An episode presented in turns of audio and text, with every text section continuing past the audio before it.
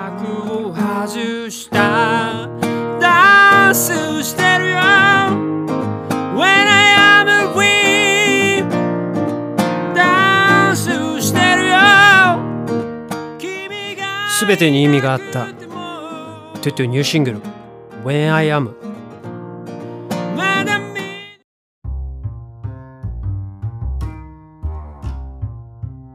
はい、こんにちは、まやんです。一服です。いやー、まだね、はい。本編で喋りたいネタが一つできましたね。うん。おめでたいことですよう。ん。うん、で、オープニングはいつもささやかなね、はあ日常の話をしてますけど、はい。最近、餅巻きの話がご近所さんと話題に出ましてみんな、これ全国じゃないんかな？全国ではね、大阪では少なくともしなかったね。その餅を巻くっていううん。習慣は多分何らかのタイミングであるとは思うんやけど、その和歌山の場合は基本的に厄年の人が、はい。えー家の屋根、屋根というか、まあまあ屋上、うんうん高いところから餅を巻くんですよね。初馬の日に巻くことが多いんです初けど、馬っていう馬の日ですよね。そうですね、春頃。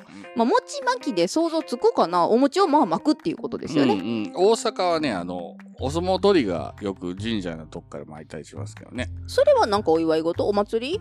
あれ何やったかな？エベスサードな？の節分で豆巻いてんのけど。あ節分や。それ豆やわ。お餅ちゃうな。うん。そうやね。まあ、うん餅巻きでピンとキーひん人はいるかもしれませんが、今のその節分の豆巻きみたいな感じで餅を巻くんですよね。うんはい。で、私の子供の頃はすごくそれは盛んで、うん当時小学校校区内でうもん一日ね、どこどこで餅巻きあるよって聞いて、うんまあ一日ガーッと自転車で回った5軒ぐらいはだからいろんなとこ回ったら、その分お餅たくさんもらえるってことそうですよ。ね。で、スーパーの今でいうビニール袋みたいなのをさはいはいはいはい下げていくんやけど、はいはいはい。まあところ変わればで、うん習慣も変わるもんで、うんちょっと南の方のね出身の方がいてでその方はあの港が近いんですよね。まあ漁師町だ漁ね師町やね。和歌山の有数のどこかは伏せますが、うん。漁師町でまあ気性も荒いとこなんですけども そこはあのー戦争のようにもうみんな餅を取りに来ると。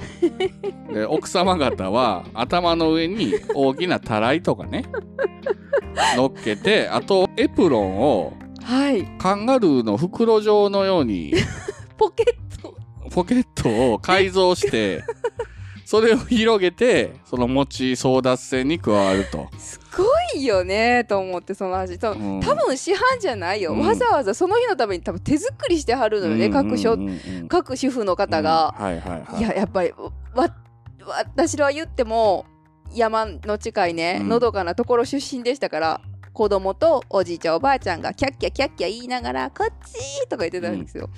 カンガルーのポケットほどのこうバーッとしたエプロン用意してまですごい殺伐とねしてるみたいで、うん。顔上げて餅は待たんと、うん、顔を上げるやつは素人や言ってましたね。そう目を怪我するからね、うん。どんな勢いで本ねんと思うんですけど、まあ、硬くなった餅や結から。局は、重力に従って餅は下に落ちるんやから、下向いといて落ちたやつを拾う方が賢いってましたよね。もうエンタメちゃうやんその技、実用やん、はい。いやすごいなと思いながら、まあ、うん餅巻きに毎年ね力を入れてた私ですので、うんいつかちょっとその場所のねはい。餅巻きにも参加してみたいなと思っています。はい。ということで、本編行きましょう。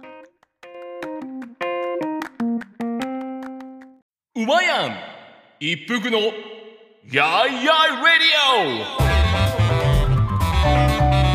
この番組は関西人うまやんと一服の夫婦が好きなこと日々感じたことなどに何でもやいやい言っていくポッドキャスト番組です。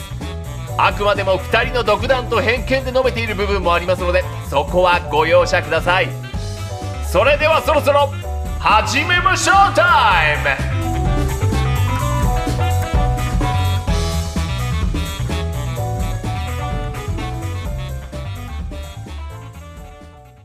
令和のこの時代に突如天下を統一せし者が現れた。なあなあ天下統一って知ってる？織田信長？ちゃうちゃう。ああ豊臣秀吉。ちゃうちゃう。ああわかった。徳川家康。ちゃうわ。桃の天下統一や天下統一の塔は桃って書いて天下統一。知らんか？もう食べてますけど？食べとんかい。甘くて美味しいさくらんぼ、桃、りんごはシシド果樹園の天下統一。天下統一で検索。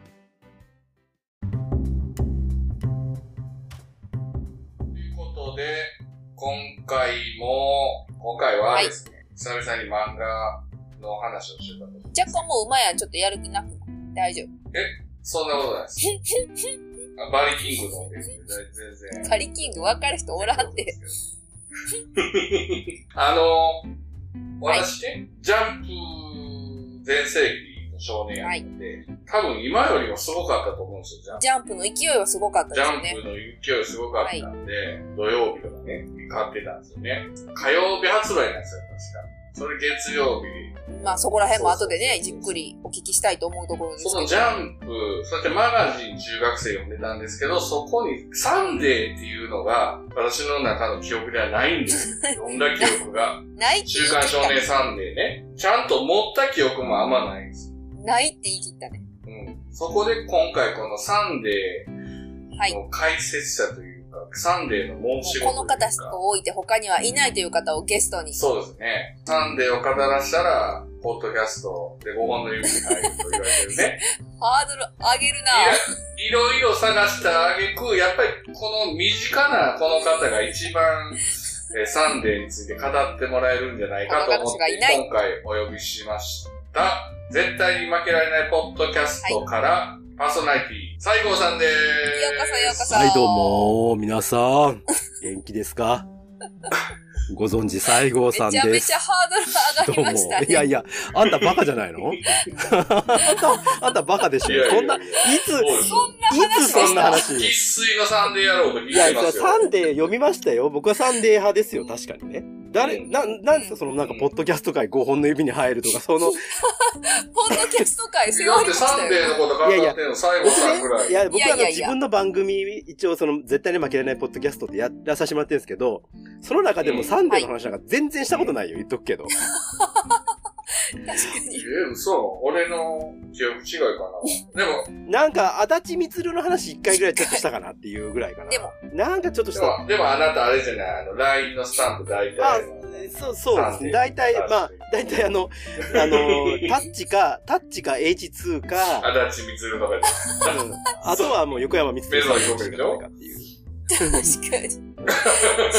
そこは鉄板でした。いやいや。共通の。えでもやっぱり西郷さんはね、はい。サンデー派がにじみ出てますよ。サンデー、同じくサンデー派の私に言わせれば。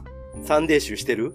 うん、やっぱりね、その筋肉マンとかね、そうね、筋肉がどうとかね、その雑な、雑なねそういうのじゃない。やっぱ繊細な人間模様をね、ちゃんと踏まえてる男の人のね、こう、醸し出てる。まあ、前、だいぶ前の回で、はい。あの、絶負けからね、もう一方のパーソナリティ、おー、ワンダーさん、ははい。ワンダーさん。で、い。いやいや、その説はお世話になりましたよ、うん本当にね、うちの。駄菓子屋のことをお話しいただいたんで、ざいました。もう今回は熱いサンデー魂をね、サンデーってそんなにね、熱いとかじゃないんですよ、た多分。あの、そこはね、まあ後で話すけど、サンデーのそういうとこっていうのを僕は言いたい。後で言われたら辛いけど、まあ、あの、やっぱりジャンプとかマガジンってやっぱ男臭いんですよね。うん、うん。そサンデーはやっぱそうそうですね言ってないので、う。そう。どっちかっていうとやっぱりこはう、ラブコメディみたいなのが多いのでね。はい多いです。はい。まず、だからその辺、まず、この、子供の頃どんな漫画を読んできたかっていうのを、ざっくり話していただきます。そうですか？じゃあまずざっとね。もう早速その話をじゃあさせていただきますとね。はい。まあ、まあじゃあ、な、なぜサンデーを読んだか、読み始めたかって、おその辺からちょっと、はい、はい。2時間ぐらい語らないといけないんですけれども、まあ2時間をなんとか5分にまとめます、今日は。今日だけね。うん。はい、特別ね。はいはい。私、まあ、漫画って正直、そんなに小学校の時じゃあ読めたかっていうと、まあそこまで読めるような環境ではなかったな。まあ兄弟がまずいないっていうのと、まあ親もそ、まあ母親は漫画好きだったけど、やっぱレトロな漫画好きだったんです。手塚治虫とかね。のが好きだったので、家にあったのは手塚治虫の漫画がバーッとあったんですよ。で、まあそれはちょっと多少読んだけど、まあ子供心にあんまり面白くないね。手塚治虫の漫画はね。うん。で、うんあのー私が通ってた地元に宮城っていう散髪屋さんがありまして、はい、そこをうちの母親と、まあ、同級生のおお父さんというかご主人がやってる散髪屋さんなんですけど、まあ、そこにずっと通ってたんですね、生まれてから。で、そこにサンデーがあったんですよ。おそこのご主人はサンデー派やったんですね。元祖サンデー派。バーバーさん。そうそう、バーバー。宮城ですけど、サンデー。ジはャンプはであったんですか？ジャンプもいるい。ジャンプない。もうサンデーオンリー。すごい。それはなかなか。そうです。そこが僕の源なんですけれども、でそこでまあたまたま読んだサンデー、うんまあサンデーしか読むもんないからね。待ってる間読むしかないんですけど、まあその時に読んだのが、当時もう知ってる人いないかもしれないですけど、ジャストミートっていうですね、原秀則さんの漫画、野球漫画ですよ。当時、野球漫画ってめちゃくちゃ流行ってたんで、原秀則って冬物語。そうです、そうです、そうそう、は冬物語とか、その辺の原秀則、まあ知ってるか知らないかあれですけど、まあ、サンデーで言うと結構有名どころなんですけど、その漫画を最初に読んだ。で、まあ別にそんなに心に来たかというとそこまでなかったんですけど、まあそこから、まあ年月が経ってというかね、小学校の高学年ぐらいになって、旅行にこう毎年母親と二人で行くことがよくあったんですけれども、その時に漫画を一冊買ってくれるっていうなんか行事があったんです。ああ、いいですね。で、これ重要よ。その時に初めて買った自分の意思で買ったのが、その、ジャストミートを見てたから、サンデーで。あ、ジャストミートがあるやと思って、でも、小学校なんてもうアホじゃないですか。だから、普通1巻から買えばいいのに、なんか8巻かなんか買ったんですよね。アホでしょ。で8巻から読み始めたんですよ。まあまあ、でもまあ面白いやと思う。でも前後が気になるから、また本屋さん行って、後ろ前って一個ずつこう、一個ずつも、あの、七並べのように戻っていジグザグ。そうそうそう。だから、ジグザグに勝1巻、一巻を読むのが最一番最後だったんですよね。斬新な読み方してんな。そんな人おったんや。それから、あ、こういう、あ、で、僕の中ではもうサンデーしかない、まず、な、まずないので、で、そこから横に、漫画って最後の方に、サンデーコミックスってこう出てますってなんか書いてあるじゃないですか。はい。あるね。そうそうそれを見たら、あ、いろんな漫画があるんだなと。あ、そういえば宮城にもそのサンデーの中にいろいろやってるというので、サンデーを中心に、こう、裾野を広げていったと。で、で、最後のとどめというか、まあ結構、とどめやったのはやっぱタッチのアニメがすごくヒットしましたね。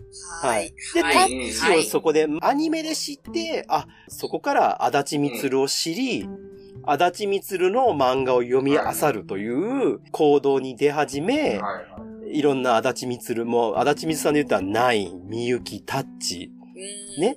っていう風にまあ入っていき、H2 とかですね。あと、虹色唐辛子とか。に、あと、まあ、マイナーですけど、いつもミソラーとかですね。あと、今でもやってます、ミックスっていうね。ああ、はい。まあ、はいタッチの、タッチのですね、その後みたいな話なんですけど、まあそういうのを、まあ、ひたすら読み漁り。もう体の中の半分以上は足立みつるで出来上がりですね。そうそうなんです。だから足立感が強いんですね。私の中では。だから、はいまとめると、そのバーバー宮城で、バーバーはついてなかったと思います。ただの宮城ね。バーバーサンデーで置かれていた週刊誌が、うん。はい。チャンピオンだったら、西あー郷さんはそうかも元画弁最初に置い、まあそうね。系統してた。まあ宮城に置いてあったのが何かっていうところがね、大きかったところですよ。漫画の出会いですもんね、そうそうそうもはやそれねほとんど。で必ず月1ぐらいは行く。そうそうそうそう。だから小学校1年生ぐらいからずっと通い続けて、うん。まあ何か、まあ暇だからって読む。でも、散髪で待ってる時間に読むものってそんなたくさん読めないじゃないですか。だから、まあちょっとちょこちょこちょこちょこ読み、みたいな、ちょこちょこ読みをずっとしてたんですね。うん。僕はあれですね、生まれてくるときに左手に何か握りしめてるそう。、うん。手開かされたら、金消しを握ってたのをおばあちゃんから聞いたことあって、金消しですね。あ、金消しに 握ってそうやもん。金消しを嫌や握ってたいやわ、で、そんな子。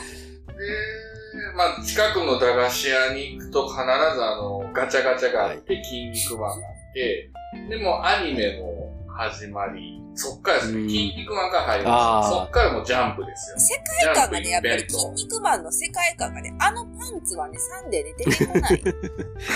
あのパンツと筋肉の組み合わせはね、サンデーには出てこない。やっぱスポーツ漫画もあるし戦い系の漫画もあるけど、やっぱね、あの、うんあのモリモリの筋肉と海パンのね、組み合わせはサンデーにはないよ。海パンっていうか、海パン、海パンっていうかこ。っちやからね。まあまあ。肉みたいな。ただ、親会社あれでしょ？小学館サンデーは小学館です。小学館ですね。ね、なんか小学1年生とかああいうのを出してる。そう、そうなんかな？そうなんかな？うん。ね。ちゃいます。ね。知らん。だからそんな、ゴリゴリ筋肉とか多分、いや、あの、まあまあ、多分、ね、まあ、住み分けしてたと思いますよ。あの、やっぱり完全に。で、やっぱり僕らが小学校、まあ、まあ、1980年代とかって、あの、はい多分ジャンプが結構、まあ、イケイケになりかけてて、すごかった。で、男の子連中みんなジャンプが好きやったと思うんですよね。で、やっぱりそこで住み分けるとしたら、やっぱり、僕はね、なぜジャンプを言うと、まあ、その後も若干読んだこともあるけれど、なぜジャンプにはまらなかったかっていうと、やっぱ、うんちょっとなよっちかったんですね、子供の頃から。で、やっぱ戦いが嫌いだったんですよ、戦いっていうのが。なんか、こう。で、殴るとかね。その、うんうんうんうん。そういうのが、やばんやわ。筋肉バスターとか。あんまりちょっと僕の中ではちょっと怖かったんです。どっちかっていうと。え？大師、パーレン制覇。そう。いや、男塾とかも全然無理だったよ。もう怖くて。怖かったんですよ。あの、なんか、うおーみたいなのが。北斗の剣とかね。でも、でも一服さん今そんなこと言ってるけど、シティハンターわ私はね、私は正直、ジャンプも読み、サンデーも読んでました。で、出会いはもう兄ですよね。もう兄が両方読んでたから、あの、両方、だから小学校の時は僕、ジャンプ一辺倒で、中学で少年マガジンのマガジン？マガジンはちょっと大人だったかで、な。高校生になると、ヤンジャンいや、もう、ヤンジャンとか読み出したらもうダメですよ。ヤンジャン。もうもう、大人になっちゃだからそ、一切僕のこのページにう。なるほど。サンデーがなか信ったんでじられな、い。今回教えてもらおうと思って。逆に僕はだからさっき西郷さんが、うん。毛色が違うと。あのうん、うんー、。サンデーの方がなよってるって言ってましたけど、やっぱりね、僕も、ジャンプ派からのいやいやまあ青いや臭いやいや、まあ、まあまあ、あの、青臭いといえば 青臭いですよ。だって、あだち充だもん。いや、でもちょっとね、先にちょっと私の結論、もう先言わせてください。結論を言うけど、私はね、いここで言いたい。もう先に。サンデーで涙したことはいっぱいあるけど、ジャンプで涙したことは多分一度もないっすよ。いやいやいや。いやいやいや、もうね、感動して泣いた、人生をした、感動した作品いっぱいあげられるけど、いや、ジャンプはやれ、なんだ、筋肉だとか、もう、シティハンターの最終回ですら私は泣いてないですよ。委員長がリンゴを支えてる姿とか泣くやろ。い やいやいやいや、もうやれ宇宙一がどうだ、やれ筋肉がそういう世界観じゃない。やっぱ人生をね。富樫がドス持って突っ込んでいくいやいやサンデーには人生が詰まってるから、まあね。なよとかじゃないのよ。なよとかじゃ。そこをね、あとね、サンデーにもう、もう一個言いたいのは、じゃあ言うやん。タイトルからどんな漫画か分かりづらいい。やまあ。筋肉マンって何がわかんない筋肉マン分かりやすいやろ。筋肉マンやろ。絶対何が分かん筋肉マンで筋肉出てけえへんかったらおかしいけど、筋肉マン筋肉でしょ？ジャジャンはグルーミンアップってどんなわかるやん漫画競馬やなっていう。競馬、競馬育てるわかるやんあ、競馬な、あれは。すまあまあまあまあ、それ、それは、そういうのあるかもしれないですけどね。うん、まあ、あの、とタッチ、タッチなんてさ、これがタッチっていう意味やって言って衝撃を受けた人多数よ、タッチは。まあね、なんでタッチって言うんだろうって思いますからね。うん、それはわかそう、る。そしてそれが分かる瞬間があるじゃないですか、あの、信じられるかみたいなあれ。ゾクッとするね。うん、ちょっとね。ねはい。タッチは私もね、読んではないけど見てました。アニメはやってたから。まあ、ね。でも本は読んでる。で、まあまあ、いろいろはいあると思いますけど、ちょっとまあ、じゃあ、何を読んだか、私が何を読んだかだけ、ちょっとはい、あと残ったものをね、お話しすると、はいまあ、うんゆまやんからしたらなよっちい話になるかもしれないけど、これもアニメだったら、グーグーガンモンあー、見てまし。た鶏みたいなでっかいやつ。細野藤彦飛ぶ、喋る鳥の話ね。ハンペータくん、そう、ハンペータくーんってやつね。全然、全然似てないけど、ね。あの、コーヒーを飲むと酔っ払う鳥ですね。はい。そんなんやった。そうや、そんな設定あったわ。それアニメでもやってたよね。やってました。で、あと、えーさっき言ったジャストミート。あと、まあ、これは知ってるかどうか、うっちゃれ五所川原、相撲。で、ああ、相撲や。それはちょっと。あと、まあ、ラフっていう足立みつるのね、水泳の漫画もあるんです。これは、じゃあ後で見ました。だいぶ後で。で、あと、帯をギュッとねっていう柔道漫画。出ましたですね。まあ、帯牛ですね。帯牛という。まあまあ、帯牛。帯牛です。まあ、帯牛ですよ。帯牛。まあ、帯ギュはまあ、わかるわ。柔道かなタイトルからどんな漫画かは。で、あと、ラブ、これもあんま有名じゃないかもしれない。ラブっていう、石渡治さんっていう、あの、これはね、サンデーでは有名なんですけど、あの、BB とかですね、それ書いた人の、BB って Burning Blood っていうやつなんですけど、まあアニメでやったんですけど、なんかコミックスなんか並んでた見たことあるそうそうそうそう、ツンツン頭。で、その BB はボクサーの話なんですけど、それの娘がテニスをやるっていう、わかりにくいでしょ ?BB って意味がわかんないでしょ？あと、あと、えっ、と、帯牛と同じ、えー、河合勝俊さんのモンキーターン。はい。はい。はい。はい。それと、うん。これは協協定？協定です。協定ですね。すね。わかりやすい。モンキーターン。はい。っていう、まあ、今、さっき言った足立光と以外で言うとこれぐらい。で、あとはまあ、読んだけど、まあ、完璧に読んだかどうかちょっとなんか定かじゃないようなやつで、有名なところでいくと、ランマ2分の1。はい。で、池南国アイスホッケー部。これはタイトルはいと中身は全く違いますけども。はい。で、まあ、あと、牛音虎もね、読んだ、読みましたけど、なんかトンビトンビに読んでた気がする。で、あと、ゴーストスイーパー三上。はい。はいこれは有名ですね。でアニメもやってました。はいで、今日から俺は、これもアニメもやってたし、実写もやってたかな、最近ね。はいやり。で、俺たちのフィールド、俺フィーですね。はい。はい。はい、あと、じゃじゃ馬ぐるみアップ。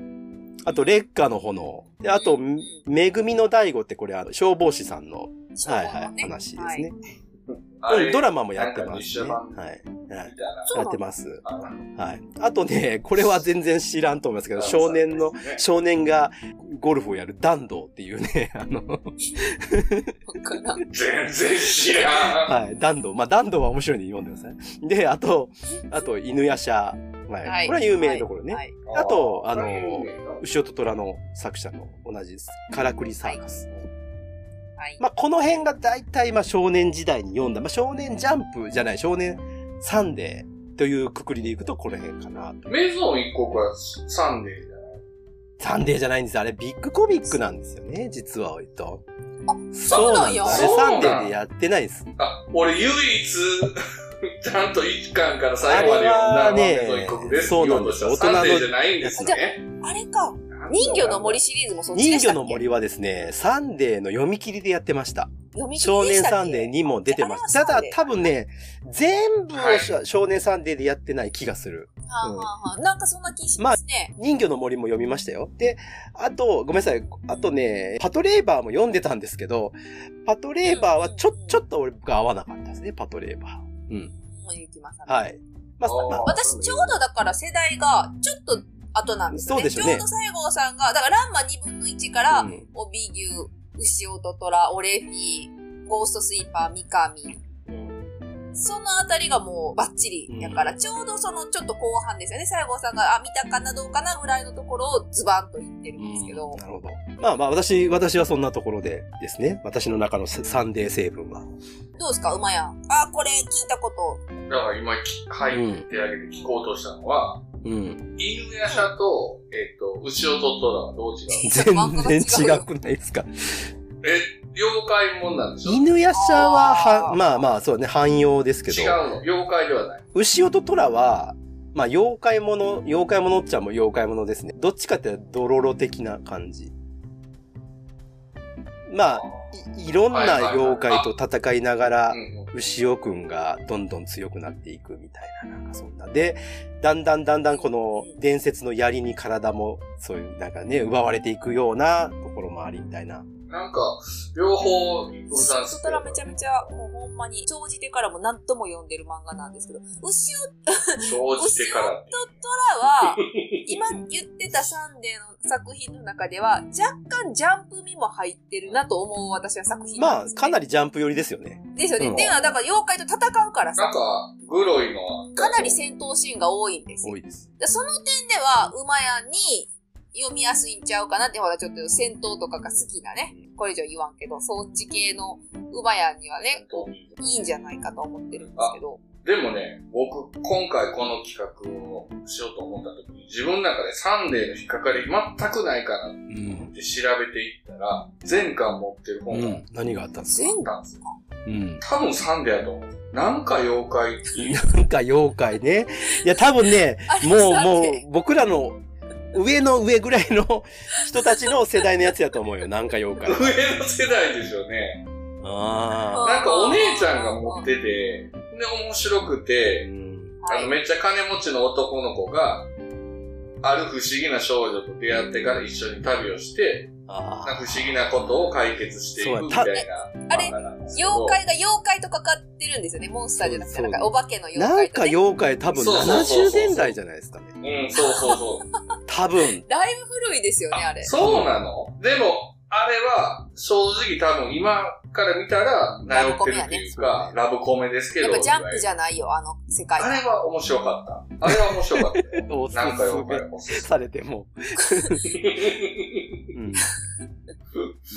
あと、まあ、サンデーではないけど、少年サンデーではないけど、冬物語、ね。ジャストミートの作者のね、原秀則さんの。さっきあの、うん。西郷さんが言った、ジャストミートの作者。あれは浪人生で、ちゃんと浪人生の時見ましたね。面白いですよこれは自分も浪人生面白いうん。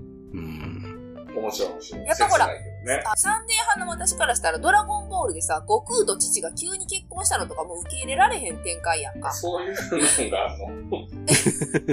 そういうことよ、そういうことよ。でもやっぱりこう、うしおとそのとらでも後とかも妖怪と戦いつつ、こう、少年と少女のこういうラブコメがちゃんと入ってくるわけよ、ラブストーリーが。うん。多分サンデーはそういうの入れないといけないルールがあったんじゃないかなと思うんですけどね。多分ね。ジャンプもだってジャンプもそういう3つありますよね、要素がね。友情と、なんでしうん勝利、努力か。友情らサンデーも多分、そういう要素がないとサンデー、だから住み分けしてるんですよ、そこでね。うんあ。じゃああれ、ちゃんと狙ってるんですよ。あと、ギャグ漫画はあるんですか？ギャグ漫画ありますよ、池南国アイスホッケー部。それ、池、えっとね池中卓球部とは違うんですか？稲中あー、稲中とは違う。どっちかって言ったら、あの、エロい方向の、エロい方向の、えーまあ、唯一かなえわかんないけど。やってもいい。な南国アイスホッケー部っていうタイトルですけど、全くアイスホッケーはもう最初の方しかしないですね。うんあとはもうほとんどもう、学園のちょっとエエロチ、エロって言ってもそんな、あの、なんちゅうかな、リアルエロじゃないですよ。もう軽く、軽い、なんか普通に男の子が、だっていうのを喜んでケラケラって。そういう、まあまあやな。そういうような、なんか、でも、西郷さん、はい鬼面組は、じゃあ、鬼面組は、うんまあ、そうですね。鬼面組はジャンプだけど、はっきり言ってあれはもうアニメですね。アニメを見てたって感じですね。あ、アニメ。うんアニ。メを見てた。ううん読んだよっていうことで言うとね。今現在読んでるのはどんな今はね、だからミックスはまだ連載中はいはい。はいですよね。はいはいあと、漫画ってほんと読まなくてですね。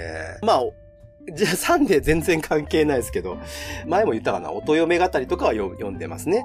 私、今、ここに来てサンデーかなり読み始めましたよ。また今何が、今って言われたらもう全然もうコナンぐらいしか知らないですけど。あの、あ、コナンもね、そうそう。サンデーうぇぶりっていうアプリがあるんで、今もう一押しはあれですよ。うん葬送のフリーレンですよ。早々のフリーレン。あー、あ接骨院の本棚でも紹介されていました。葬送のフリーレン。あれがサンデー。と、サンデーと放送局ね。うん。杉さん、そうそうそう。杉委員長の。と、で、あの、昔のやつがそのアプリで見れるので、からくりサーカスを私途中で止まってたので、その辺も今読み返してますし、はいはいはい。虹色とうがらしとかあの辺ももう一さっきからあの回読もうと思って。出てる、あの、あだち西色唐辛子ってどんな漫画ですか？虹色唐辛子？知らん虹色唐辛子。虹色唐辛子は知、らないまあ、足立みつるさんの漫画なんですけどグ、ルメ漫画？えっと、一見時代劇なんですよ。一見っていうのはちょっとまあ最終、えっと最後の方でちょっとバレるので、あれなんですけど、まあまあ言ったら江戸物なんですけど、まあ簡単に言うと腹違いの兄弟が7人いる好き。やな、足立みつる。兄弟話。で、それは否定しない。腹違いの全部お母さんちが異母兄弟がいるんですけど、で、それがそれぞれのところで育ってて、うんお母さんが亡くなったと瞬間に、ある、なんか長屋みたいなところにこう、おいで、みたいなので呼ばれるんですけど、で、そこで、天外孤独や、母親が死んでて、はい。天外孤独やって思ってた主人公の七味くんがですね、俺は一人なんだって思って、その長屋に行ったら兄弟が他に6人以上いたっていう話で、いきなり7人兄弟になって、で、そこでまあ、自分の父親のルーツを探っていくっていう旅をするっていう話なんですけどね。父を訪ねて。まあまあ、そうそうそう、そう、そういう話。私、足立みつる作品の中で実は一番好きなのが虹色唐辛子で、全く野球が出てこないですけどね。そうなんですよ。衝撃やろ。そこがよ衝撃やったんですよね。完結はしてんの？え完結しました。完してます。結はしてる。完結しました。うんあの、足立みつるさんの、なんて言うんですかね。声で言えんのかな漫画ってまあコマがあるじゃないですか。1個、2個、3個。はい順番に読んでいくでしょ、はいセリフなしで、例えば主人公がなんか振り向くだけの動作とかで物語が進んでいく。その一瞬の間の取り、わかります？わかりますあの間の取り方がすごい好きなんですよ。一つもわかりません。いやいや、足立みするさんの本読むと絶対ありますけど、コマだけの、コマだけでセリフがないんですよ。でも話がそこでこう、ちょっと進むみたいなね。表現。なんかピンとくるやつは、あの馬やんの合わせて言うと、こち亀で、大阪編で、みんなが食堂におって、阪神の誰かがテレビ映ってて、ホームランカーンって打った瞬間に一瞬みんながガヤガヤしてたのが、セリフないコマになって、カッて振り向ってそれでこう話が、セリフなしでコマだけでさ、あれ、あれ、あの技まあ、法ですよ。スラダンの最終話っていう最後の方もあれね、あれがセリフがなかったですけど、まあ、ああいう技法。そうそう。だから漫画ではちょこちょこ見る手法なんやけど、足立みつる先生の作品の、あれめちゃめちゃ多いでしょ？ああいうやり方。多いと思います。やし、それがね、すごいいい味出してるんですよ。でなんとも言えん、独特のテンポでね。あの、私は好きなんですけど、馬やんは絶対これ嫌いやなって思いますけど、その、ね。虹色唐辛子で言うと、兄弟7人って言ったでしょ、うん。で、6人男なんですよ。は1人だけ女の子がいるんなたねちゃん。いはい。はい。そうね。可愛いんだ、これが。可愛いんで、だ。取り合うんでしょ、どうせ。で、まあ、おっしゃる通り、この子が、この子が、みたい血を繋がな、ね。ってないから、みたいな。どうなの？みたいな。でしょ？みゆきでもそんなんちゃうかった、設ねまあ定。みゆきもそうですけど。逆に、みゆきが二人おったよね、確か。あの子。ほんまのラブコメですね。ラブコメ、時代劇ラブコメ。でも、そのテンプレがいいんですよ。流行ったんじゃない？あちみつるはその漫画しか描かないです。そそのテンプレがいい。これが、でも絶う。あとやっぱ対りヒロインもさ、サンデーの、なんていうかな、あの、なたねちゃんもそうやし、えーなたねちゃん、七味 ランマ2くんとか分の1のあかねちゃんとかもそうやし、ちょっと勝ち気で素直になりきれずに、あ意地張っちゃう系の女の子、牛音虎の方もそうだし、なんかね、そのヒロイン像もね、実に好ましいわけですねッ。チのあの、設定もひどいやん。ひどいって何？ひどいっていうかさ、あの、もう隣り合ってるだけでさ、もうんそうね。う、勉強部屋共通とかさ、いや、ダメじゃダメ最後いや、い隣のね、家、ね、まあ、まあないわね。同級生が住んでたとしても、共通の勉強部屋。でもあの勉強部屋がないとタッチは成り立たないわあけですよ。る勉強そんなこと言ったら死んだお兄さんがどうのこうのでなんか女の子まあがシティハンターのアシスタントになるとかありえへんやん。何の話？まあまあ漫画なんで、そこはね、そこはまあ寛容に。うん。やっぱラブコメを成立するためにはね。うんタッチは見てたよ。タッチは見てた。面白かったでしょ？でもタッチはねタッチはね、漫画はまあ、アニメ面白いです。漫画読んだ方が面白いかもしれないですね。漫画は飛び飛びしてる、あの、な、で、細かい描写が、まあまあまあ面白いと思いますし、タッチは。うん。あと、タッチ、ちょっとサンデーが離離れるけど、後々続編がアニメ化されたでしょ覚えてます？タッチで？タタッチで、タッチで。アニそんなんあメでスペシャルドラマみたいなんで、えタッちゃんが、へータッちゃんがメジャー行くみたい知らん。あ。それ2作ぐらいそれは全部見た。それ見たんや。逆にそ好、きやん。逆にそこみたいな。それはだからやっぱ野球漫画として見逆てて。に、そう。あと、タッチはね、やっぱ歌がいいカラオケで絶対歌っちゃうもんね。アニメの方ね。いやいやいや。それは38歳でしょ。朝倉みなみ38歳。あの歌はもう伊藤麻子しか出てこないですけど。ないですね。映画版のタッチとか背番号のやっぱ名作すごい。名作、名作。名作。じゃあ、一服さんのその読んだシリーズをちょっとお聞きしたいですけど。まあ、さっき言った、なんか西郷さんの後半ですようんうんね。うん牛音とか、帯をぎゅっとね、ゴーストスイーパー、三上、え、もう本当あの、あと、言ってないところで言うと、鬼切り丸とか、鬼切り丸ね。あったなって感じです。はい。はい。で、あと、やっぱコナンも初期読んでますよ。コナン関係は怪盗キッド、刃、その辺からずらっと怪盗キッドも読んでいる。怪盗キッドも、あーなんなら、コナン以外の、あの人の作品は多分全部読んでうる。コナンだけ途中で途切れた。コナンは嫌いなんですか？い や別にき 嫌いなわけじゃない長すぎんねん。長すぎんねん。そうそうそう。途中で切れるやん。やっぱり最終。僕、コナンは嫌までいです。やっとんねん。コナン、コナン君は嫌い。いや、面白いと思いますよ。コナンも面白いけれど、まあちょっとやっぱ世代的に、いそうそうそう。や、僕、僕もよ読んでないかって読んでましたよ。だって、あスタートしてたからね。でももう、うんもそうそうそうもうずーっとやってるんで。同じやつでね、ずっとやってるし。だからまあまあもう、コナンっていうのはもうなんか、当たり前というかなんか、もうついて回るような話で。そうですね。なんかジャンプやったら、こち亀が最長じゃないですか。200巻。ね。で、マガジンやったら多分、初めの一歩かな。100何巻ってあるけど、サンデー最長って。やっぱコナンじゃないですか。さ長さで言うとね。コナンめちゃめちゃ長いですよ今もやってるんでしょ？うん。今な、ちょっと世代的にはもうちょっと下なんですよね、多分。ドンピシャは。多分ね、そうですね。うん。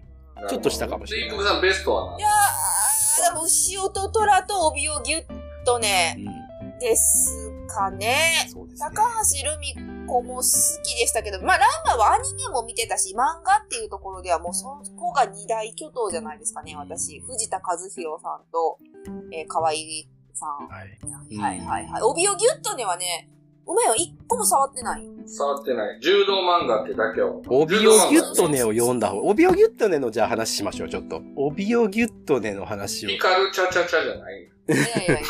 帯をギュッとでも名作中の名作よ、やっぱり。面白いですね。どういうストーリーなのかさっと。まあ、あの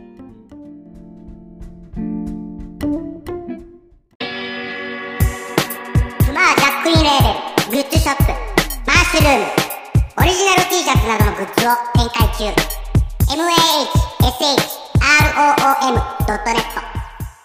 mahshroom.net